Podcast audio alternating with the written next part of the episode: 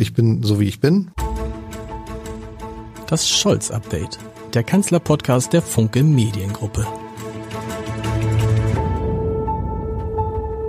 Herzlich willkommen. Mein Name ist Lars Heider und obwohl Christian Lindner, der Bundesfinanzminister und vor allem FDP-Vorsitzende, vor wenigen Wochen, ich glaube es sind drei, in diesem Podcast beteuert hat, die Sache mit der Ampelregierung bis zum Ende der Legislaturperiode durchzuziehen, hören die Sticheleien von Seiten der FDP nicht auf. Zuletzt kamen sie von Generalsekretär Giasaray, auch, glaube ich, vor fünf Wochen in diesem Podcast zu Gast, der sinngemäß sagte, dass eine Koalition der FDP mit der CDU, CSU einfacher wäre, besser wäre, weil, Zitat, man denen nicht immer die Grundlagen der sozialen Marktwirtschaft erklären muss.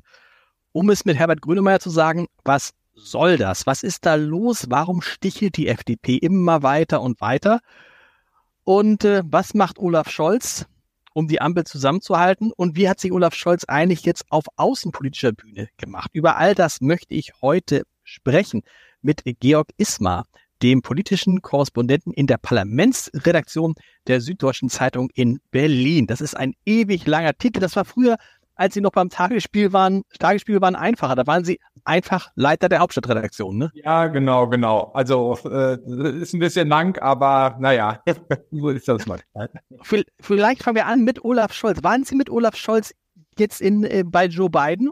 Nee, da war ich, da war ich nicht mit. Also ähm, die Reise, an die ich mich besonders erinnere mit Scholz zuletzt, war äh, die äh, direkt nach dem Angriff der Hamas auf Israel, als mhm. berühmte Räumung des Flugzeuges äh, äh, gab und er versuchte da ja auch eben Zeichen zu setzen, ähm, dass er möglichst früh dort da ist und die uneingeschränkte Solidarität Deutschlands ähm, versichert. Aber ich habe ihn jetzt zum Beispiel vorhin noch getroffen in der, in der Fraktionssitzung, also weil ich finde halt gerade äh, diese Dienstage in den Sitzungswochen des Bundestages sind immer besonders spannend, wenn ähm, alle Bundesminister dort auflaufen äh, bei den Fraktionssitzungen. Da kann man am besten eigentlich die Stimmung so erspüren. Wie ist es eigentlich? Weil ähm, SPD, Union, FDP, Grüne, alle tagen ja mehr oder weniger parallel. Ne? Das ist für mich immer ein sehr, sehr guter Seismograph. Äh, wo steht man denn da eigentlich? Und, und Sie haben die Sticheleien angesprochen. Ähm, wir hatten jetzt wieder die Debatten um das EU-Lieferkettengesetz, was äh, die FDP ähm, blockiert hat. Und äh, das sind dann immer, immer ganz gute Momente, um halt mal so reinzuhorchen, wie es denn so aussieht wirklich hinter den Kulissen.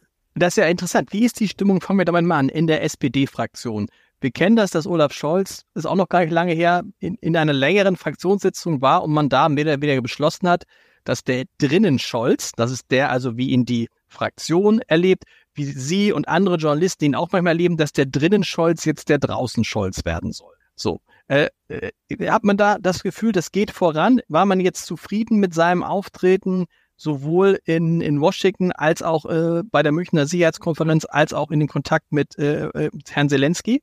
Naja, zufrieden ist man, ist man äh, schon. Er sieht ja schon so ein bisschen als Möglichkeit, auch äh, außenpolitisch da irgendwie an Statur zu gewinnen, weil natürlich jetzt eben äh, dadurch, dass Biden äh, schwächelt, schwer unter Druck ist und auch Europa, da versucht er schon noch ein bisschen äh, den Laden zusammenzuhalten. Äh, Aber äh, in der Fraktion erwarten sie natürlich von ihm auch innenpolitisch vor allen Dingen Impulse, ne? weil man da halt einfach äh, immer wieder äh, das fehlende Gespür für die wahren Sorgen und Nöte der Menschen äh, kritisiert Eben das beste Beispiel ist die berühmte Kürzung äh, beim Agrardiesel für die Landwirte. Das hat man komplett unterschätzt. Und die ganzen Abgeordneten waren jetzt natürlich in den Wahlkreisen und kommen zurück und äh, berichten einfach von einem massiven Unmut, den sie so noch nie erlebt haben und machen sich wahnsinnige Sorgen, wie man denn irgendwie das Blatt äh, drehen will. Man hat den ewigen Konflikt um die Schuldenbremse, man hat irgendwie keine Möglichkeit, ein strategisches Überraschungsmoment äh, zu setzen um aus dieser ewigen Defensive rauszukommen. Ne? Und klar, Scholz redet immer wieder über die Kommunikation, die besser werden will und er will direkter kommunizieren. Er macht jetzt wahnsinnig viele Auftritte, auch wieder mehr Bürgerdialoge. Äh, er hat jetzt seine ähm, wöchentliche Videobotschaft, die es monatelang nicht gab. Wie Kai aus der Kiste kam sie auf einmal zurück und er versuchte da so ein bisschen den Ball aufzunehmen, jetzt vor allen Dingen mit Blick auf die großen Demonstrationen gegen Rechtsextremismus. Aber es wirkt halt ehrlich gesagt sehr, sehr stark äh, defensiv, sehr viel Stückwerk und ähm, er ist so, wenn man das so, man könnte sagen, er ist eigentlich in einer instabilen Seitenlage, wie die gesamte Koalition auch. Also, und da kommt er nicht so richtig raus. So natürlich versucht er jetzt über die außenpolitische Schiene ein bisschen äh, zu punkten, aber so richtig den Befreiungsschlag, den sieht man nicht. Und gestern sagte mir zum Beispiel ein einflussreicher Sozialdemokrat, er müsste mal was riskieren. Und das wäre zum Beispiel äh, Vertrauensfrage im Bundestag stellen, verbinden mit Aussetzung der Schuldenbremse, weil man anders jetzt die ganzen Probleme, auch die äh, wirtschaftliche äh, schwierige Lage, die wir haben, wir könnten in eine Rezession schlittern, nicht in den Griff bekommen. Und was will denn die FDP dann machen?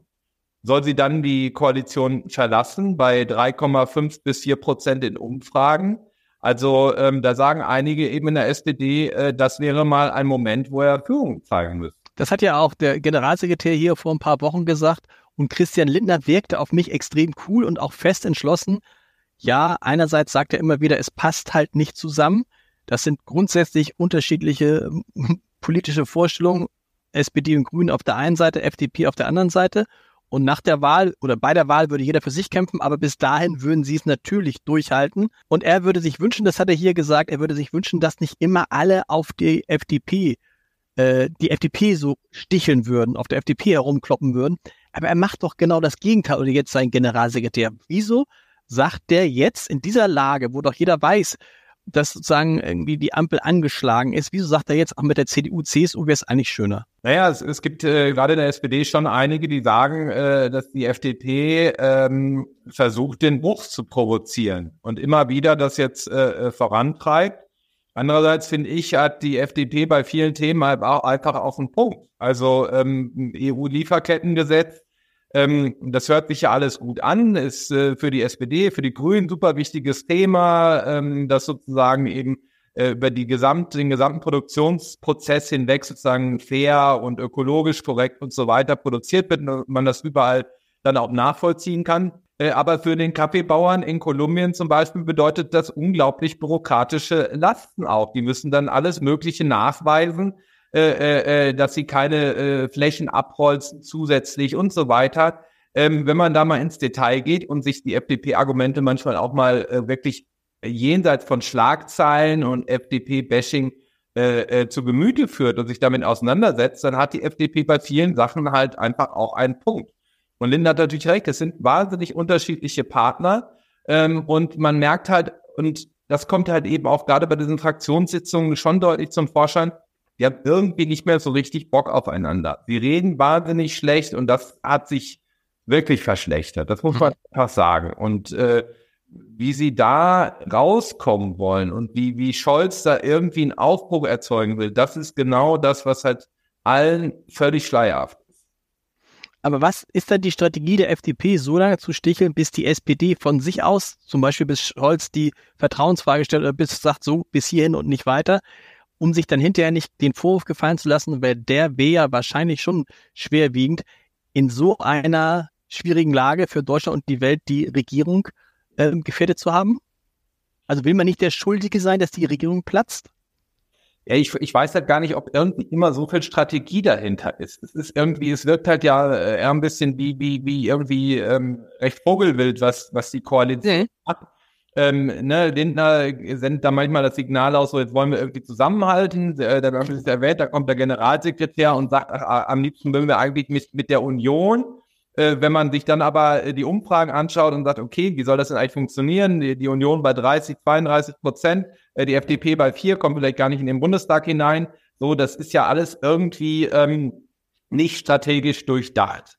Und äh, es wirkt alles so, so ein wenig kopflos auch. Und das ist, glaube ich, so ein bisschen das Problem, äh, dass alle so nervös sind und alles so aufgeregt ist, alles so krisenhaft überlast, äh, äh, sich überlappt mit verschiedenen Krisen, ähm, dass es irgendwie an strategischer Führung absolut mangelt in dieser äh, Koalition. Ne? Das ist ja auch immer so, bei der SPD heißt es dann immer, ja, äh, wir, wir, wir regieren im Prinzip mit Amateuren, weil äh, FDP und Grüne so lange nicht regiert haben und da keine Erfahrung haben und jeder da irgendwie versucht, seine Rolle zu finden.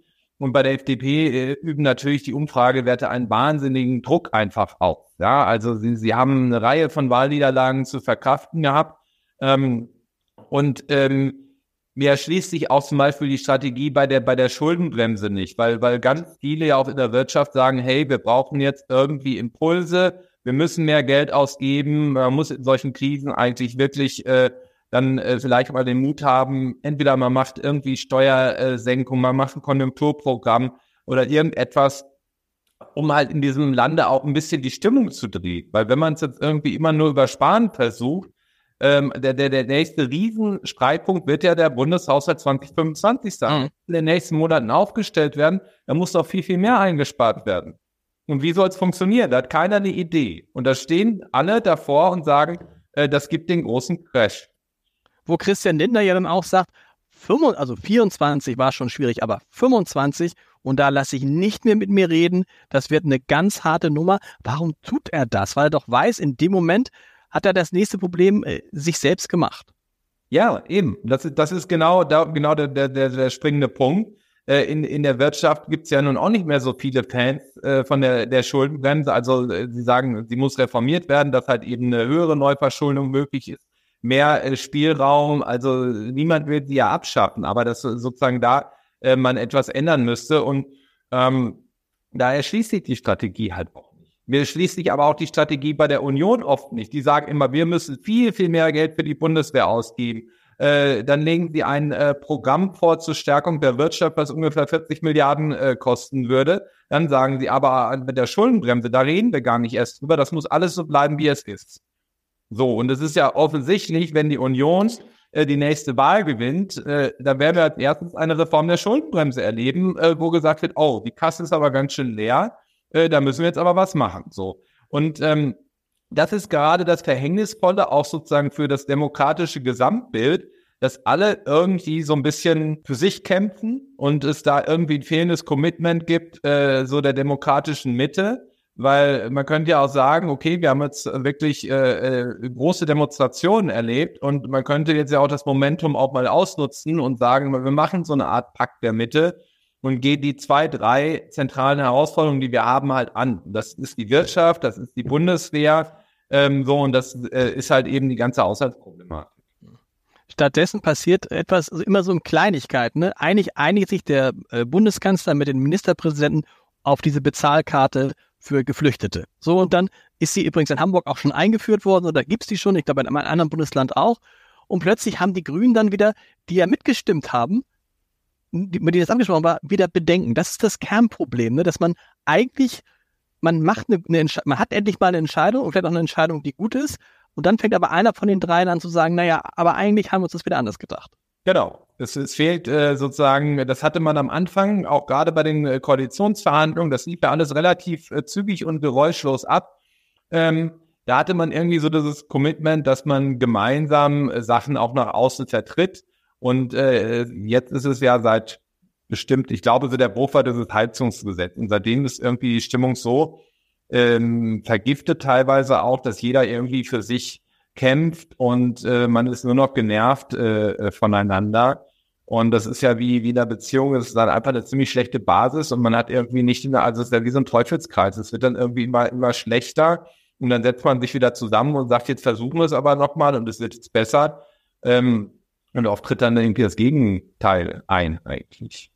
Wie kann das weitergehen? Also, weil, soweit, so wie ich Olaf Scholz verstanden habe, ist der fest entschlossen, weil er ja nicht äh, dumm ist, um es mal vorsichtig zu sagen, das bis zur Legislatur, bis zum Ende der Legislaturperiode durchzuziehen, mit der Hoffnung, dass sich dann 2021 nochmal wiederholt. Ne? So, also das ist ja jetzt so ein bisschen ja, ein, ja, das ist, genau, das ist die große Erzählung ja auch immer von, von Wolfgang Schmidt, ne, der immer genau. versucht sozusagen die SPD reinzuschließen und sagt, 2021 äh, sah es ja genauso aus. Ähm, und die Union stellt dann Friedrich Merz auf. Und wenn die Leute dann die Wahl zwischen Olaf Scholz und Friedrich Merz haben, dann entscheiden sie sich für Olaf Scholz. So, und ich glaube, äh, diese Erzählung stimmt einfach nicht, weil die Leute haben Olaf Scholz jetzt kennengelernt hm. und haben sich ihr Bild äh, gemacht. Also 2021, äh, klar, da ist schon oft drüber gesprochen worden, hat er von den Fehlern der anderen äh, einfach ähm, profitiert. Ähm, aber jetzt gibt es ja so eine so eine so eine richtige äh, Scholz muss weg Stimmung und und äh, die Leute äh, interessieren sich schon gar nicht mehr, was er eigentlich sagt. Und das ist eigentlich die Höchststrafe beim Bundeskanzler, wenn man nicht so richtig durchdringt oder halt eben wichtige Reden wie bei der Münchner Sicherheitskonferenz eigentlich überhaupt nicht wahrgenommen werden. Ähm, das war auch ganz anders bei, bei Angela Merkel, muss man sagen.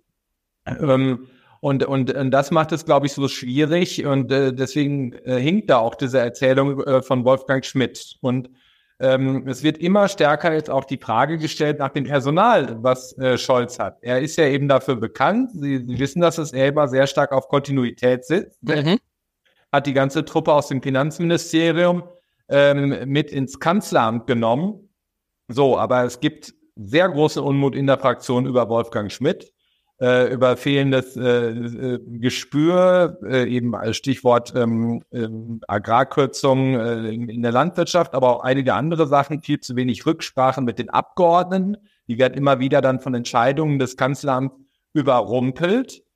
Oder zum Beispiel der Bundesarbeitsminister Hubertus Heil war jetzt stinksauer, ähm, dass das Kanzleramt nichts gegen die FDP-Blockade bei diesem Lieferkettengesetz auf der EU-Ebene gemacht hat. Der hat da äh, monatelang verhandelt und dann auf der Zielgeraden heißt es, nee, äh, die FDP macht leider nicht mit, das wird jetzt nichts und äh, Deutschland steht dann auf EU-Ebene ziemlich blamiert da.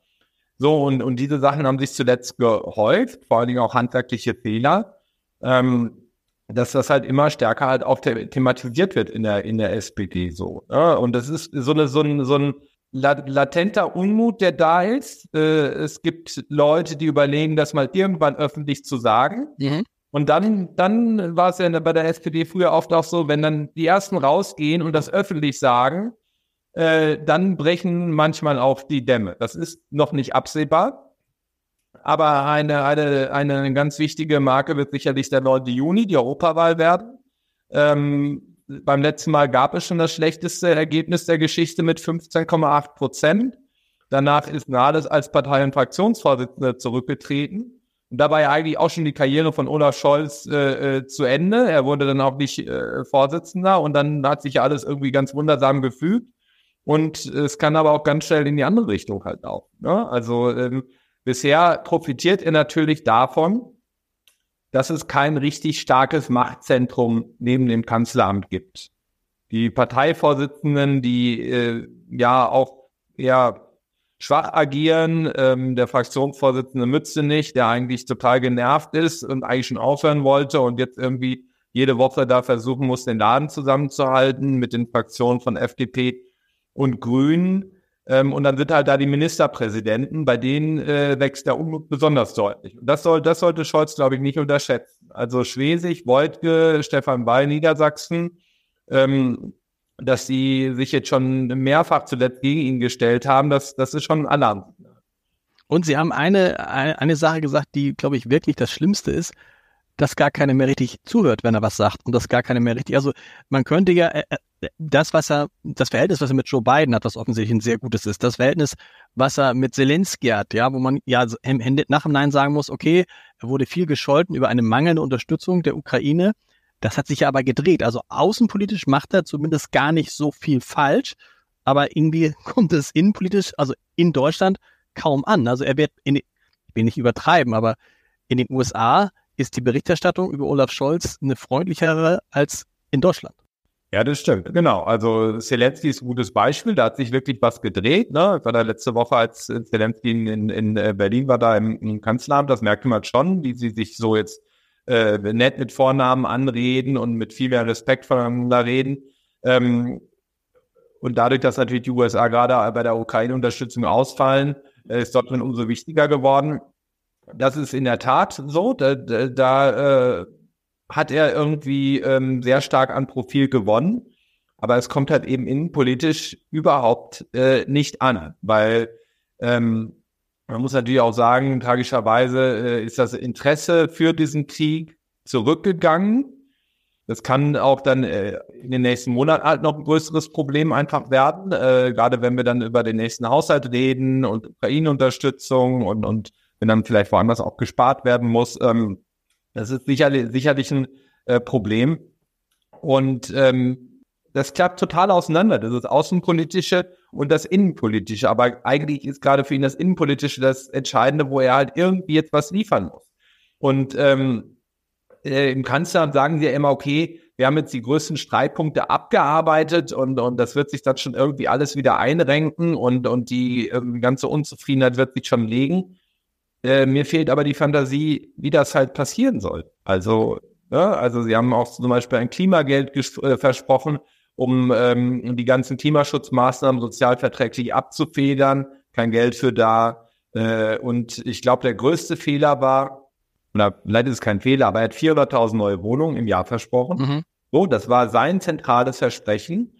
Und wenig bewegt die Menschen so sehr wie die wahnsinnig gestiegenen Ausgaben für Wohnen und äh, äh, da äh, hat er ein eigenes Ministerium für eingerichtet, hat er immer erzählt, ich mache das so wie in Hamburg, super toll, habe auch geschafft, 4.000 neue Wohnungen im Jahr. So, ähm, da waren aber die ganzen Bedingungen halt günstiger und das war halt einfacher. Äh, und ähm, da kann er nicht liefern und ähm, das wird ihm, glaube ich, noch sehr auf die Füße fallen. Ist das nicht tatsächlich auch das Kernproblem, wenn man mit ihm spricht und er darüber spricht, was die Entscheidungen, die sie zum Teil jetzt treffen, was die für Auswirkungen haben, Zeitenwende, ähm, Infra Maßnahmen, Infrastruktur, Klimawandel. Das sind Sachen, da könnte es sein, dass man in zehn Jahren auf diese Entscheidung zurückguckt und sagt, oh, das war gar nicht schlecht, die Entscheidung. Ähm, nur das nutzt ihm in dieser Legislaturperiode nichts mehr, weil man sie nicht mehr spürt. Also das beste Beispiel ist die Aufrüstung oder die Fit, das Fitmachen der Bundeswehr. Das wird man so gut wie gar nicht spüren bis Herbst nächsten Jahres. Ja, das, das, das, das ist richtig. Das, das, kann, das kann die Tragik für ihn sein. Ja, also ähm, sein, sein sozialdemokratischer Vorgänger Gerhard Schröder hat das ähnlich äh, erlebt. Genau. Große Reform gemacht und äh, hat davon nicht profitiert, aber Angela Merkel hat ziemlich lange davon profitiert, ähm, weil es der Wirtschaft ganz gut ging. Ähm, das ist alles richtig, aber äh, äh, trotzdem muss ihm ja irgendwie noch was Neues jetzt ähm, einfallen. Also ähm, nur darauf zu warten, dass Friedrich Merz der Kanzlerkandidat wird der Union, ist, ist einfach ähm, zu wenig. Und ähm, dieses Land braucht ja weiterhin auch Strukturreform. Wir sehen es auf allen Ebenen. Und ich kann ehrlich gesagt es nicht mehr hören, wenn es immer heißt, ja, äh, wir müssen jetzt irgendwie weniger Bürokratie machen und so weiter. Was heißt das denn? Mhm. Wo, wo genau äh, soll das denn ansetzen? Und, und, und wo konkret wird denn da äh, was gemacht? Also ähm, er hat natürlich ein paar Sachen wirklich richtig gut gemacht und das ist dann vielleicht auch einfach unfair, dass es überhaupt nicht wahrgenommen wird. Äh, vor allen Dingen halt äh, in Sachen Energiepreise und ähm, dieses berühmte Deutschland-Tempo ähm, ähm, bei der ganzen LNG ähm, Flüssig-Erdgasstruktur, die aufgebaut worden ist, äh, um die Aus um den Ausfall der russischen Lieferungen äh, zu kompensieren. Das hat alles gut geklappt, so. Aber die Leute interessiert das jetzt halt scheinbar nicht mehr und ähm, ähm, Aber das ist ja, das ist ja, das ist ja so interessant, warum die das nicht hinkriegen. Ein einfaches Beispiel. Wir alle haben doch gedacht, nach dem Krieg in der Ukraine und dem äh, Gaslieferstopp aus Russland, die Preise für Gas gehen ins Bodenlose. Ne, also wir sind dann, wir waren dann irgendwie, wer einen guten Vertrag hatte, hat er vielleicht drei Cent, vier Cent die Kilowattstunde, dann waren es zehn, elf, zwölf, 15 mehr Cent. So, und jetzt habe ich neulich mal, wie ich das jedes Jahr mache, mal geguckt, wechseln wir den Gasanbieter mal wieder und siehe da, also eben habe ich noch 11 Cent gezahlt, jetzt zahle ich nur noch 6 Cent. Also, und zack, spart man damit die Hälfte. Also, das hat ja tatsächlich viel besser funktioniert, als man das gedacht hatte. Die Gasspeicher sind äh, Mitte Februar, glaube ich, so um 75 Prozent gefüllt, 20 Prozentpunkte mehr als sonst. Also all diese Dinge funktionieren, aber niemand spricht über die Dinge, die bei der Ampel gut funktionieren. Und der Grund ist, weil sie die ganze Zeit auch selber immer darüber sprechen, was alles nicht funktioniert, oder? Das ist der Kern. Genau, weil, weil, weil sie sich immer wieder gegenseitig äh, ja, schlecht machen, kritisieren. Ähm, äh, wichtiger Punkt ist auch noch die Inflation, die ist ja auch zurückgegangen. Ne? Genau. Da gab es ja auch einige Maßnahmen, das muss man halt auch sagen. So, und äh, da hat ja vieles halt auch funktioniert. Und ähm, auch bei der Ukraine-Unterstützung hat ja auch vieles, vieles funktioniert. Ja, also äh, Scholz auch mit seinem abwägenden Kurs war sicherlich richtig im Nachhinein. Da wird ihm wahrscheinlich die, die Geschichte mehr oder weniger recht geben. Es wird dann immer heißen, zu zögerlich und so weiter. Aber die Risiken müssen ja auch abgewogen werden. Und äh, da hatte er schon, glaube ich, die Mehrheit der Bevölkerung auch auf seiner Seite. So. Und ähm, aber nichtsdestotrotz muss man natürlich jetzt irgendwie äh, die Idee entwickeln, was man vielleicht, also man braucht ein überraschendes Element. Mhm. Womit man noch einmal abwendet, die Ampel ist ja doch gar nicht so schlecht. Mhm. Und, äh, so, äh, das ist wahnsinnig schwierig und ähm, da gibt es wahrscheinlich nicht die, die, die, die, die Zauberformel, aber äh, jetzt einfach zu sagen, wir machen jetzt so weiter und arbeiten mit unser Regierungsprogramm ab, ich glaube, das wird nicht funktionieren. Nee, man braucht, man braucht vielleicht sowas wie Deutschland-Ticket mal drei. Also so, wo man, wo man sieht, da wird ein System zerschlagen, da wird Bürokratie zerschlagen, da wird alles einfacher und günstiger. Ich würde gerne noch mal mit Ihnen über die Rolle der Grünen dabei sprechen. Vielleicht kommt mir das nur so vor. Die FDP stichelt und vielleicht liegt es auch im Naturell derjenigen, die bei der FDP sind. Äh, bei den Grünen habe ich so den Eindruck, also äh, verbessern Sie mich da bitte, so richtig zur Seite springen Sie Ihrem Kanzler gerade nicht sondern okay. halten sich so ein bisschen, sie machen das, was Olaf Scholz eigentlich vorgehabt hat, die halten sich so ein bisschen, so ein bisschen raus gerade. Ja, genau. Also weil, weil sie natürlich das auch erleben, was ihnen ja, äh, bevor sie in die Ampel eingetreten sind, auch äh, Personen wie Katharina Fegebank aus äh, der leidvollen Hamburger Erfahrung halt prophezeit haben, ähm, dass die Grünen dort unter die Räder kommen werden und dass man den Scholz da nicht unterschätzen sollte. Und er ist sicherlich kein Grünen-Freund. Und ähm, dort wird über ihn eigentlich genauso schlecht geredet wie auch in der in der FDP. So und da da muss er halt auch nichts erwarten. Ähm, weil er natürlich, diese Koalition hat ja immer eine Schieflage.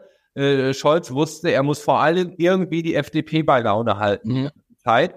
Ähm, so, und dadurch war er eher bereit, die Grünen mal zu verprellen. Ne? Also dann hat er sein berühmtes Machtwort äh, gesprochen, um die letzten drei Atomkraftwerke noch mal ein paar Monate länger laufen zu lassen und solche Sachen oder auch beim Heizungsgesetz.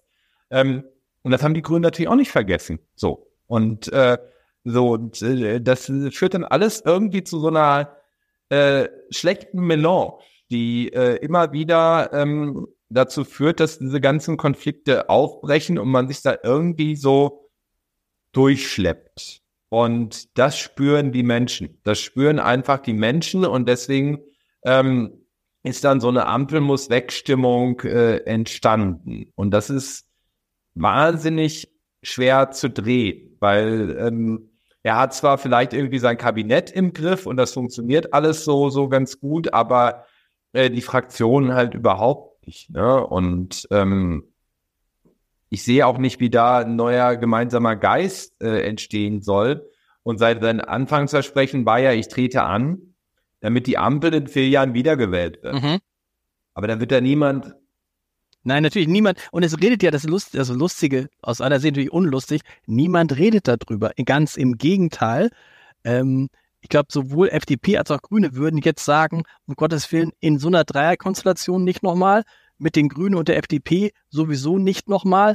Aber schaden sich damit nicht selber, denn äh, man sieht es an den Äußerungen von Friedrich Merz über die FDP, die ja sehr reserviert sind, weil er dann sagt, ja, die sollen jetzt erstmal sehen, dass sie regieren und dann gehören sie zur Ampel und dann müssen sie erstmal wieder sehen, dass sie in den Bundestag kommen. Und das ist ja nicht nur so dahingesagt, dass eigentlich alles perspektivisch darauf hinausläuft, dass es wieder das gibt, was wir früher große Koalition genannt haben. Weil ja auch die, die CDU, wie gesagt, mein Eindruck ist, die CDU, die haben die Grünen noch stärker zum äh, Feind Nummer eins erklärt.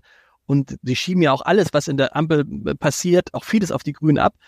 Das heißt, da tun sich auch die FDP und die Grünen auch keinen Gefallen, wenn sie sich so gebären, wie sie sich gerade gebären, gebären, weil dann Friedrich Merz oder wer auch immer in der CDU sagt, oh, mir, das ist mir zu kompliziert mit denen, dann nehme ich mir lieber die schöne alte Kombi mit der SPD. Genau, also alle, alle sehen das ja eigentlich so und wissen es eigentlich auch. Und, und es ist, äh, ja, das ist ja das Paradoxe, dass das alles eigentlich wissen, aber niemand in der Lage ist, irgendwie zu ändern und zu sagen, äh, wir, wir versuchen jetzt mal in ruhiges Fahrwasser zu kommen und sagen, hey, wir sind doch eine richtig gute Regierung und mal sozusagen eine Positiverzählung zu entwickeln. Wir hatten vorhin darüber gesprochen, was alles auch geschafft worden ist. Ähm, das funktioniert halt nicht. Und die FDP, ich glaube, deren einzige Hoffnung ist, dass sie es irgendwie über die 5%-Hürde schaffen beim nächsten Mal und dass die SPD so schwach ist, und dass es halt eben nicht für eine große Koalition reicht, sondern nur für eine Deutschlandkoalition.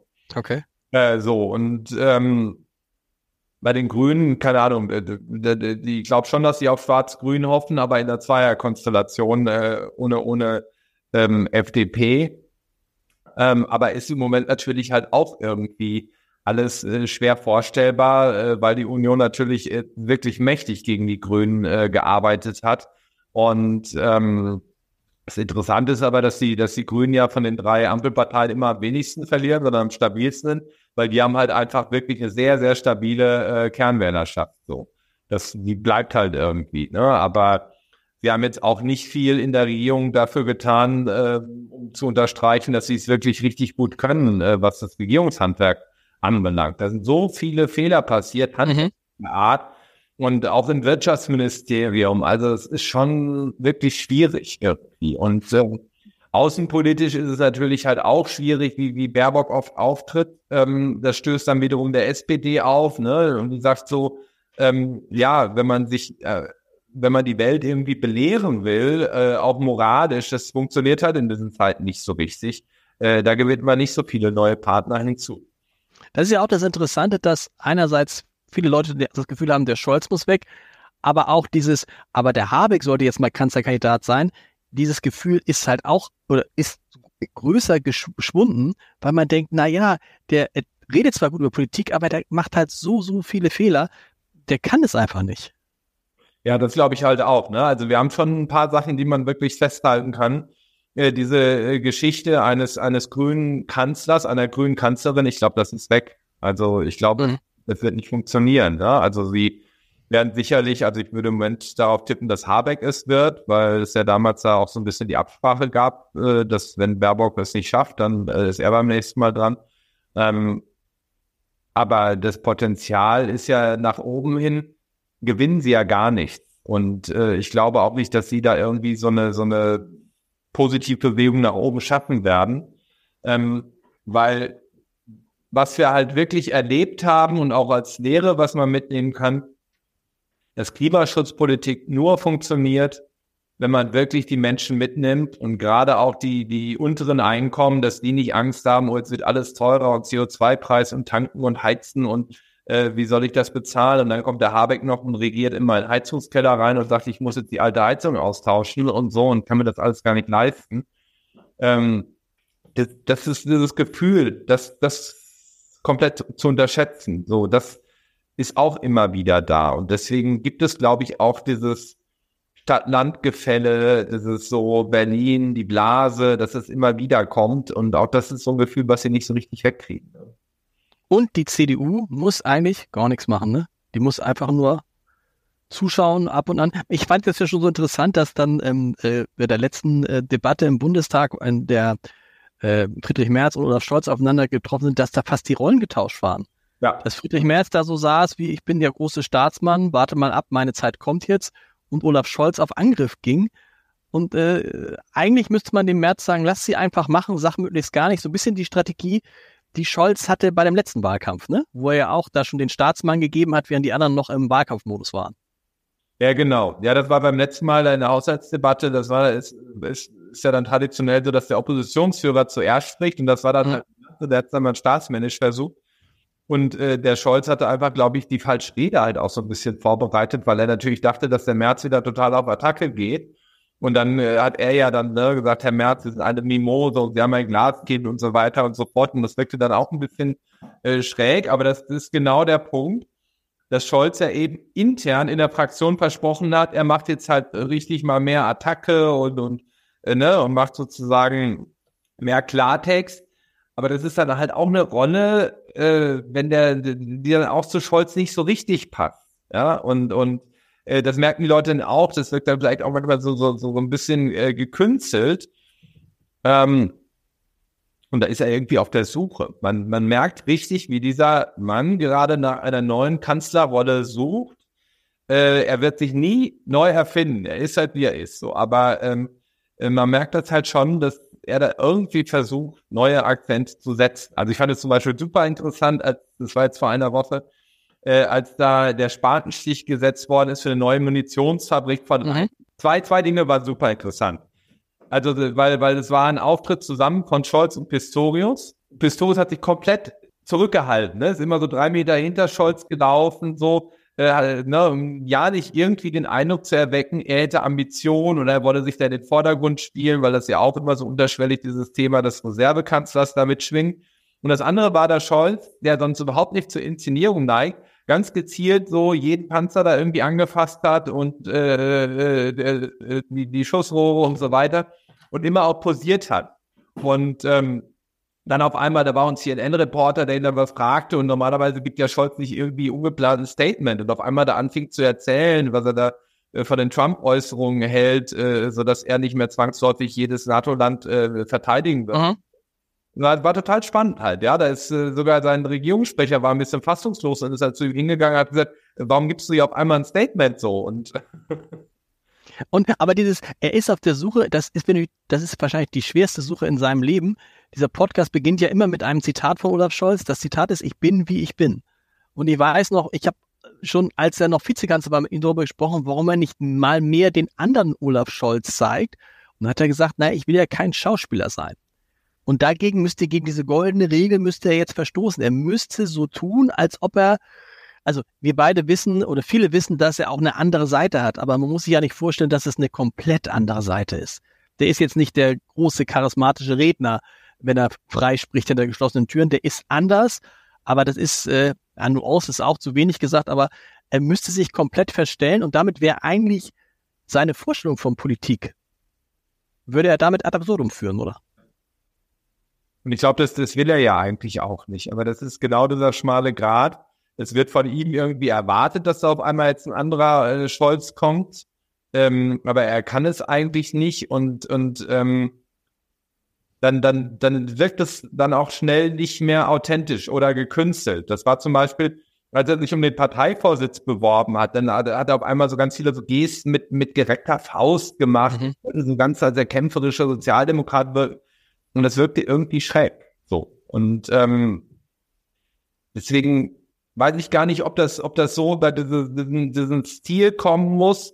Ich glaube, er muss über seine Entscheidung halt kommen. Ne? Also es ist ja klar, das ist ja immer das, was, was, was er ja auch sagt, sagt er, also pass mal auf, ihr kriegt von mir jetzt ein, der redet gar nicht so gern und ich würde am liebsten auch nicht so viel reden, aber ihr müsst mich messen an meinen Entscheidungen. Und da stellen wir ja fest, es gibt diese Lücke zwischen den Entscheidungen, die der trifft, die auch vielleicht ganz gut sind. Wir haben über Gas gesprochen, über Gaspreise, Gasspeicher und so weiter. Aber es kommt nicht an, es scheint niemanden zu interessieren. Also, da also so nach dem Motto, er kann machen, was er will. Ich weiß gar nicht, wenn der jetzt morgen wenn jetzt Deutschland morgen 20.000 ähm, äh, Flüchtlinge, die illegal hier sind, abschieben würde, ich wüsste nicht mehr, ob ihm das was helfen würde. Ich glaube, es vielleicht ist da so ein, so, ein, so ein äh, Point of No Return entstanden, wo er machen kann, was er will und die Leute, weil die Leute es einfach gar nicht mehr wahrnehmen, weil sie es nicht mehr ernst nehmen, weil sie es nicht mehr glauben, whatever. Ja, das ist, ist halt auch so, ne, ich dachte das noch bei der ähm, äh, Ansprache, Weihnachtsansprache und solche Sachen halt, äh, ähm, da, da, da, da wird er ja kaum wahrgenommen mit den Sachen, mhm. die, die er sagt, was früher so irgendwie auch so anle oder auch Bundestagsdebatten, ähm, das ist, das ist wirklich schwierig. So, und da, da, da denke ich auch viel drüber nach. Ne? Also ähm, ist das dann wirklich so, dass man da gar nicht mehr rauskommt oder äh, hat er da irgendeine eine Möglichkeit? So und deswegen, also deswegen gibt's ja dann auch relativ äh, viele in der SPD sagen, er braucht jetzt mal irgendwie so ein richtiges Überraschungsmoment, eben Stichwort Vertrauensfrage stellt. Ähm, aber das will er natürlich nicht, weil das schwach wirkt. Er will ja irgendwie suggerieren, er ist noch stark, er hat halt irgendwie äh, das Heft des Handels in der Hand. Was ich halt nicht verstehe, warum er nicht intern, er redet zwar unheimlich viel mit allen möglichen Leuten und versucht die ganzen Feuer auszutreten, aber dass er es nicht schafft, das hat er in den Koalitionsverhandlungen und auch danach in den ersten Monaten, gerade nach dem Ausbruch äh, des Krieges in der Ukraine geschafft, intern so stark den Laden zusammenzuhalten, dass man eine gemeinsame Kommunikation hat, äh, dass man gemeinsam Regierungsentscheidungen ähm, vertritt und das auch ausstrahlt. Im Moment strahlen die alle nur diesen Widerwillen aus. Ne? Also äh, der Lindner ähm, war ja bis äh, vor kurzem der Oldenburger Grünkohlkönig, hat Stimmt. Königswürde an Lindner abgegeben. Und dieser Abend war, war wirklich skurril, weil der hat da so über den Habeck dann in seiner Abschiedsrede hergezogen und, und dann über die SPD noch, die nicht mit Geld umgehen kann. Lindner, also Lindner hat eine Abschiedsrede gehalten, bevor Pistorius. Genau, das, ist das genau. Okay. Der eigene Grünkohlkönig hält eine Rede und dann äh, wird er neu gekürt und so. Und der Lindner hat dann klar auf launige Art und Weise, aber das war teilweise so böse, über Habeck, über die Grünen, über, über die SPD, äh, die nicht mit Geld umgehen kann und am liebsten eben die Kamelle mit äh, vollen Tüten da irgendwie unter das Volk werfen, egal wie sinnvoll oder nicht. Und was ankommt, so, und äh, das fand ich schon echt bezeichnend so für diesen Zustand äh, dieser Koalition. Und auch das spüren die Menschen, ja. Also ja. natürlich, äh, dass das Partner sind, die eigentlich nicht mehr wollen, äh, die aber halt einfach äh, aus der Angst vor dem Tod sozusagen zusammengehalten werden. Hm. Das ist, wenn, wenn, die, wenn, die, wenn Sie jetzt 1000 Euro hätten und ich würde sagen, wie viel würden Sie darauf setzen, dass die Legislaturperiode, dass Sie es bis zum Ende der Legislaturperiode schaffen von diesen 1000 Euro? Also ich habe mal vor kurzem habe ich halt gewettet, dass die das Jahr nicht nicht überleben, aber okay.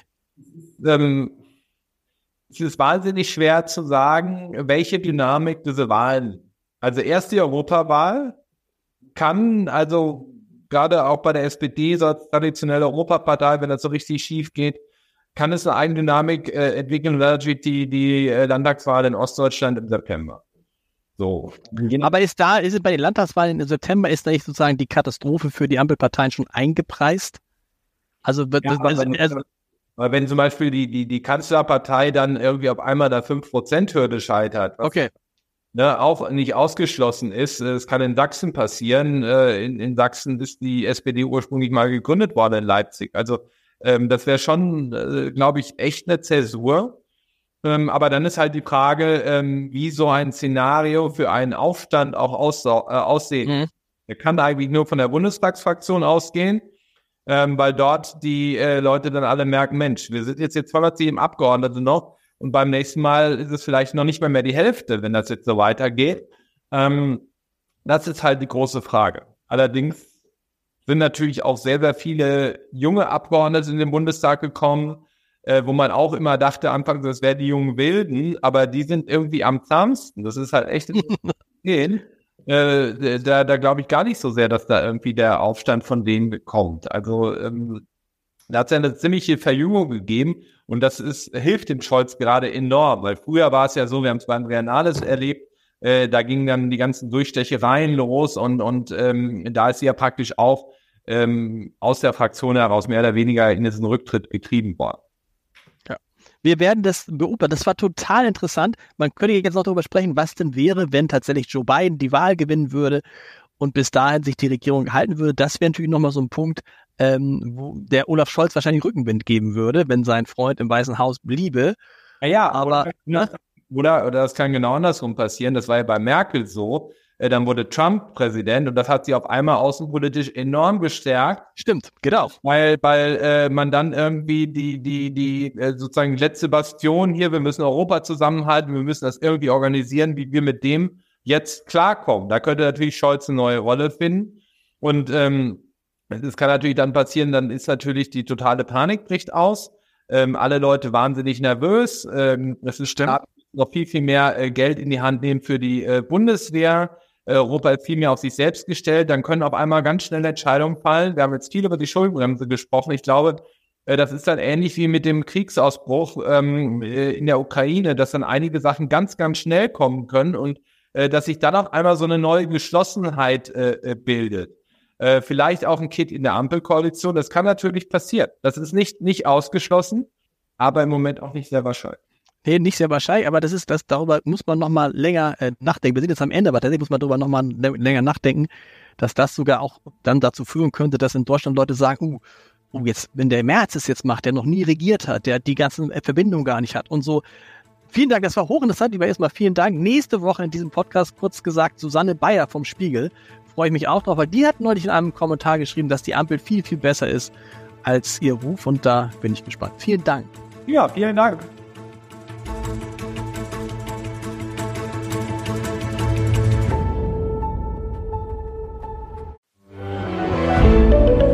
Ein Podcast von Funke. This is your invitation to a masterclass in engineering and design. Your ticket to go from zero to 60 with the Lexus Performance Line. A feeling this dynamic is invite only. Fortunately, you're invited. Experience the exhilaration of the Lexus Performance Line and some of the best offers of the year on select models at the Invitation to Lexus sales event, now through April 1st. Experience amazing at your Lexus dealer.